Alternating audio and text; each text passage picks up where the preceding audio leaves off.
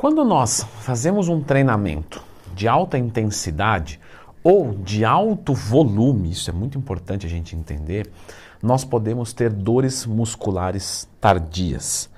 Não é aquela dor que acontece durante o exercício, que é a quebra da glicose sem a presença da, do oxigênio que gera ácido lático, isso gera uma queimação. Não, é realmente uma dor que vem normalmente, começa a aparecer 24 horas mais ou menos depois que você desceu o pau no treino.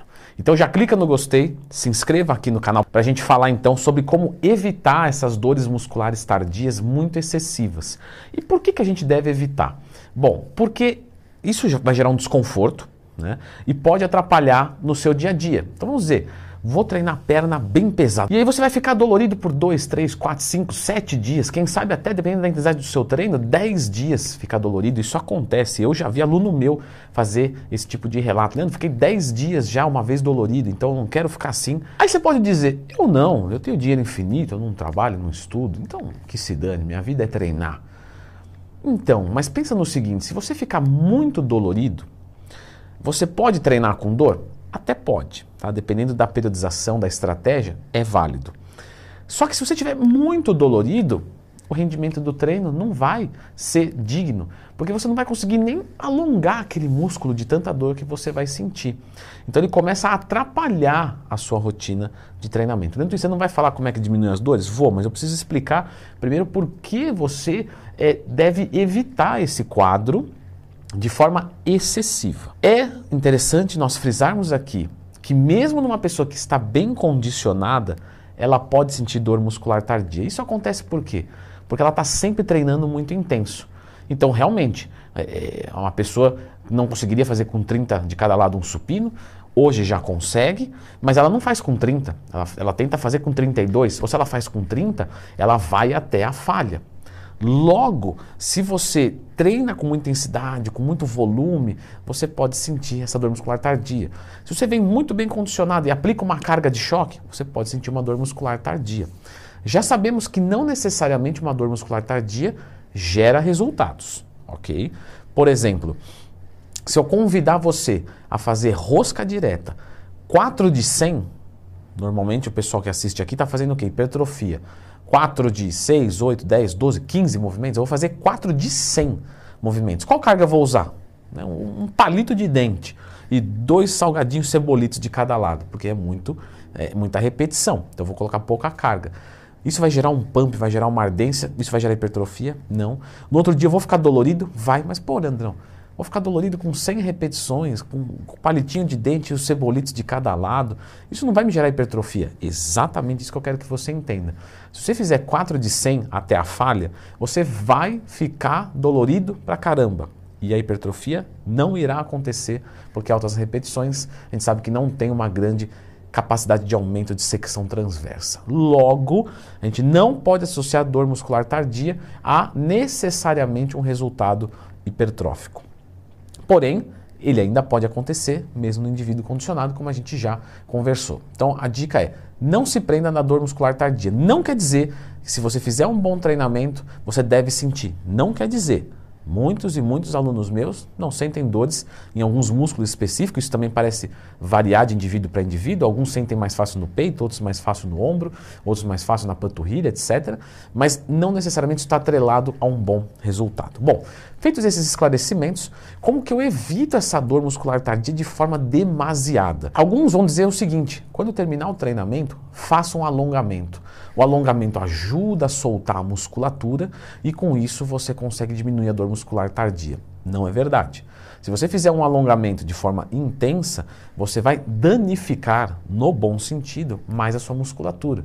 Então isso não vai diminuir dor, isso na verdade pode aumentar. Ainda que normalmente um alongamento como o pessoal faz, acaba que não faz nada na prática. Se eu faço uma suplementação muito boa, Toma um fitoterápico da Oficial Pharma, a melhor e a maior farmácia de manipulação do Brasil, que eu não tenho cupom lá. Mas, se você usa alguma coisa nesse sentido, pode diminuir as dores musculares tardias? Pode. Mas vai acontecer simplesmente porque você está colocando, às vezes, algum nutriente, alguma coisa que você, obviamente, deve pensar antes na dieta. Então, tenho a minha dieta fechada e posso suplementar com alguma coisa. Isso vai gerar uma dor muscular tardia menor? se eu coloco um BCA, por exemplo, se eu não bato proteína na dieta, sim. Então eu poderia pensar que uma suplementação iria melhorar, mas estaria fazendo um papel que a alimentação né, não deveria ser encarada de uma forma vagabundística.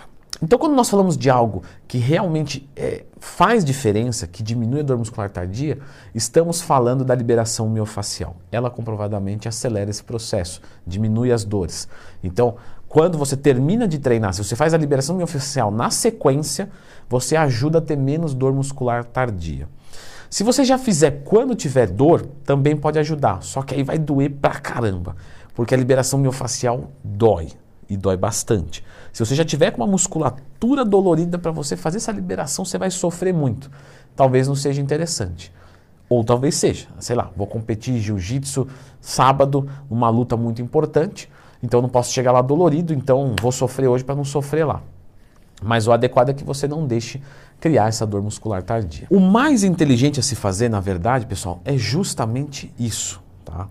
Você vai comer bem, você pode suplementar, você pode fazer uma liberação miofacial, seja em casa, seja com um profissional, ok. Mas qual é a conduta mais correta para que você não sinta uma dor muscular tardia demasiada? Quem pensou em fazer um treinamento adequado pensou corretamente. Pode contar minha assessoria? Pode. Certo, pessoal. Quando a gente fala de uma dor muscular tardia muito alta, se você faz um treinamento, não necessariamente com uma sobrecarga enorme, nem nada do tipo, quando você faz um treinamento que para o seu corpo é muito diferente do que ele é acostumado a fazer, você tende a sentir dor muscular tardia. Então, por exemplo, você treina a perna pesado, você agacha com força, vai lá jogar um futebol, você vai ficar dolorido, porque o estímulo ele é diferente, ele é de alto volume, baixa intensidade, porém uma magnitude de carga ainda relevante para causar uma dor muscular tardia. Então, o segredo para que você não ter uma dor muscular tardia é ter um bom condicionamento para aquela atividade específica que você está realizando. Então, por exemplo, vou voltar a treinar. Isso acontece muito. Já volto arregaçando com tudo. Vai ficar dolorido pra caramba. Porque mentalmente você sabe buscar a falha no exercício. E isso é muito perigoso quando o físico não acompanha o condicionamento mental. Nós temos dois condicionamentos, mental e físico. Então, se você vai voltar a treinar, você precisa treinar mais leve. Treinar mais leve pode ser com menos carga? Pode. Mas eu posso treinar até a falha mais leve? Posso. Como eu faço isso? Eu vou treinar até a falha, mas ao invés de eu fazer quatro séries, quatro exercícios para coxa, eu vou fazer, por exemplo, quatro exercícios, uma série cada um só. Pô, Leandrão, mas é o treino é leve. Mas acabamos de conversar, né? não deu uma de, de louco. Então, você vai fazer até a falha, mas você vai fazer com pouquinho volume. Vai ficar doloridinho no outro dia, tranquilo. Posso fazer o contrário, quero fazer quatro séries, quatro exercícios, mas eu vou fazer com uma carga bem baixinha, eu não vou até a falha, vou colocar uma carga que eu aguento fazer 20 movimentos e vou fazer 10, 12. Também é uma opção.